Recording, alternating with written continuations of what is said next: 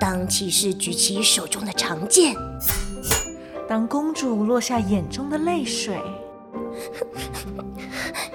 当魔法师挥动他的魔棒，当巫婆扬起邪恶的一抹微笑，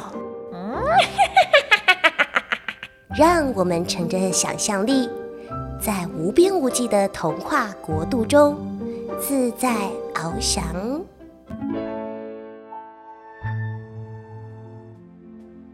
嗨，亲爱的小乖乖们，欢迎收听《来杯温牛奶》，我是星星妈咪。今天我要和大家分享的故事是《我已经长大了》。这本绘本是由沃塞尔·雪弗勒创作，绘者是玛丽斯·瑞巴斯提安，叶惠芳译，起司文化出版。故事在介绍，马克和小茉莉是一对可爱的浣熊兄妹。身为妹妹的小茉莉总是跟在马克哥哥和他那群好友身后转呀转的，希望自己赶快长大，希望自己能像哥哥一样厉害，希望自己能融入哥哥们的群体中。但马克哥哥和他的朋友们似乎不这么想，他们老是捉弄小茉莉，甚至觉得小妹妹好烦人呐、啊有一天，哥哥们的恶作剧伤到小茉莉的心了，让小茉莉觉得好生气。兄妹两人也因此大吵了一架。想知道这对小兄妹后来发生什么事吗？请跟着西西妈咪来听听这则故事吧。有时候对小茉莉来说，有个哥哥真不轻松，因为哥哥样样都行。可是有时候对哥哥马克来说，有个妹妹也不轻松。小茉莉一天到晚跟在后面，不管她做什么都要学，怪不得有时候马克会故意丢掉，不让小茉莉看见。小茉莉大叫，哥哥，你在哪里？她一手抱着泰迪熊，一手抓着小毯子，到处找哥哥。终于在梨树下的草坪上看见他，他正和海狸、比利、狐狸兄弟一起踢足球。小茉莉大声地说我也要玩。：“马克回答。不行，你太小了。”小茉莉大叫，我已经长大了，他站在一块大石头上，伸长手臂，踮起脚尖，要让他们看一看他已经长大了。可是所有的男生都笑他，小茉莉没被吓到。哼，没有你们，我一个人也可以跟小熊宝宝野餐。小茉莉在梨树下铺着野餐布，可是这里正是马克他们踢足球的球门。马克问其他人，现在怎么办？海里比利说，我们可以摆脱他呀。马克说，没用，他还是会跟来。狐狸兄弟想到一个好办法，马克也觉得好极了。马克故意走到小茉莉身旁，假装很高兴地说茉莉，下午要不要和我们一起玩印第安人游戏？好啊，我的头上要插彩色羽毛，还要拿豆腐。：“小茉莉说，不是豆腐，是战斧啦！你要什么都可以。马克答应小茉莉。小茉莉觉得马克哥哥笑得好奇怪，不知道在笑什么。吃午饭的时间到了，在回家以前，马克大声地对朋友说四点在猫头鹰岩石见，不要忘了带印第安人的东西哦。：“午觉醒来，小茉莉迫不及待地和哥哥马克一起来到猫头鹰岩石。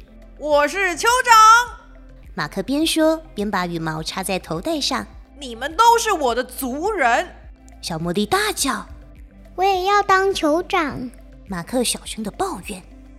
我就知道，他对好朋友眨眨眼说好吧，就把羽毛和战斧给他吧。：“比利故意说。我们是住在树上的印第安人，酋长要住在最高的树上，最高的地方就是最安全的地方。”小茉莉想了一下，决定爬上树。狐狸兄弟手勾手搭成梯子，帮助他上去。小茉莉大喊，我的泰迪熊和小毯子呢？在这么高的树上，我好害怕哦。没问题，酋长。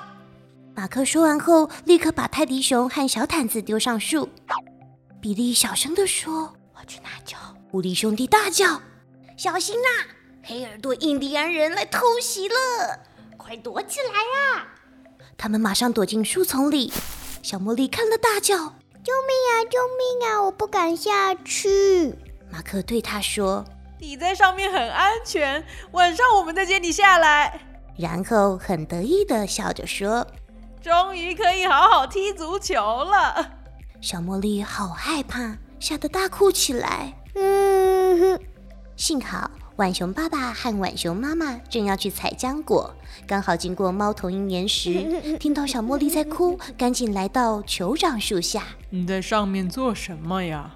浣熊爸爸一边说，一边把小茉莉抱下来。都是哥哥啦。他说要玩印第安人游戏，小茉莉哭着向爸爸妈妈告状，太过分了。浣熊妈妈说，然后把小茉莉抱在怀里。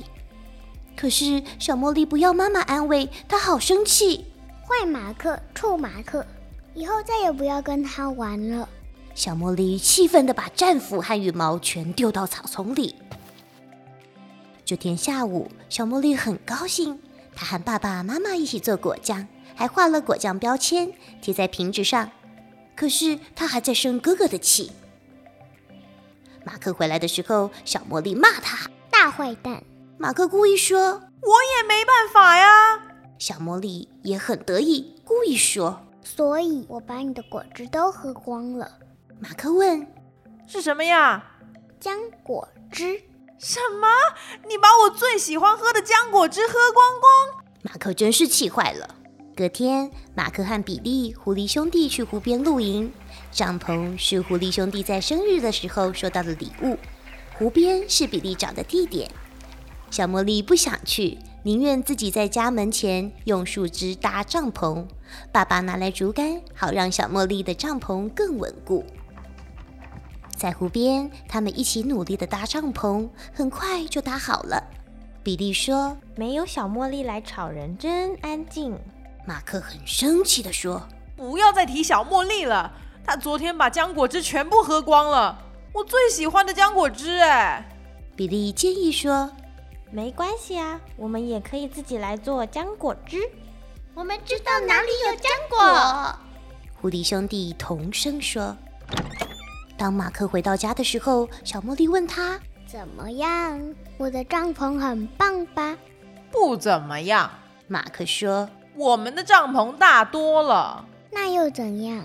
小茉莉说这都是我一个人搭的哟。：“过了一会儿，开始下雨，一阵风吹进小茉莉的帐篷里，叶子全都湿了。”马克得意地说我们的帐篷可以防水，就算下雨也没关系。：“小茉莉反驳说，下雨会让我的树枝帐篷变得绿油油，而且淋湿了也没关系，我可以进屋里去。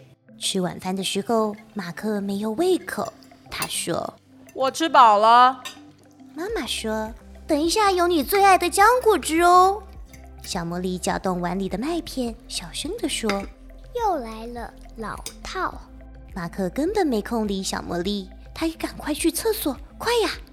半夜，月光照进房里，小茉莉醒了。奇怪，床铺下是什么声音？是老鼠吗？不对，是马克哥哥耶！马克突然站在床铺旁边，茉莉，你醒了？他小声地说：“小茉莉问你怎么了？马克，呻吟着。”我肚子痛。我马上来。小茉莉赶快从床上爬下来，走到他身旁。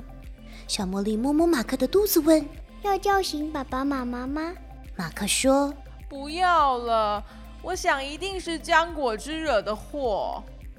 你们吃了湖边树上的浆果吗？：“马克点点头。”小茉莉安慰他说那种浆果吃了会肚子痛，我以前也吃过，没关系啦，一下子就会好了。哎呦，好痛！肠子都绞在一起了。：“马克快哭了。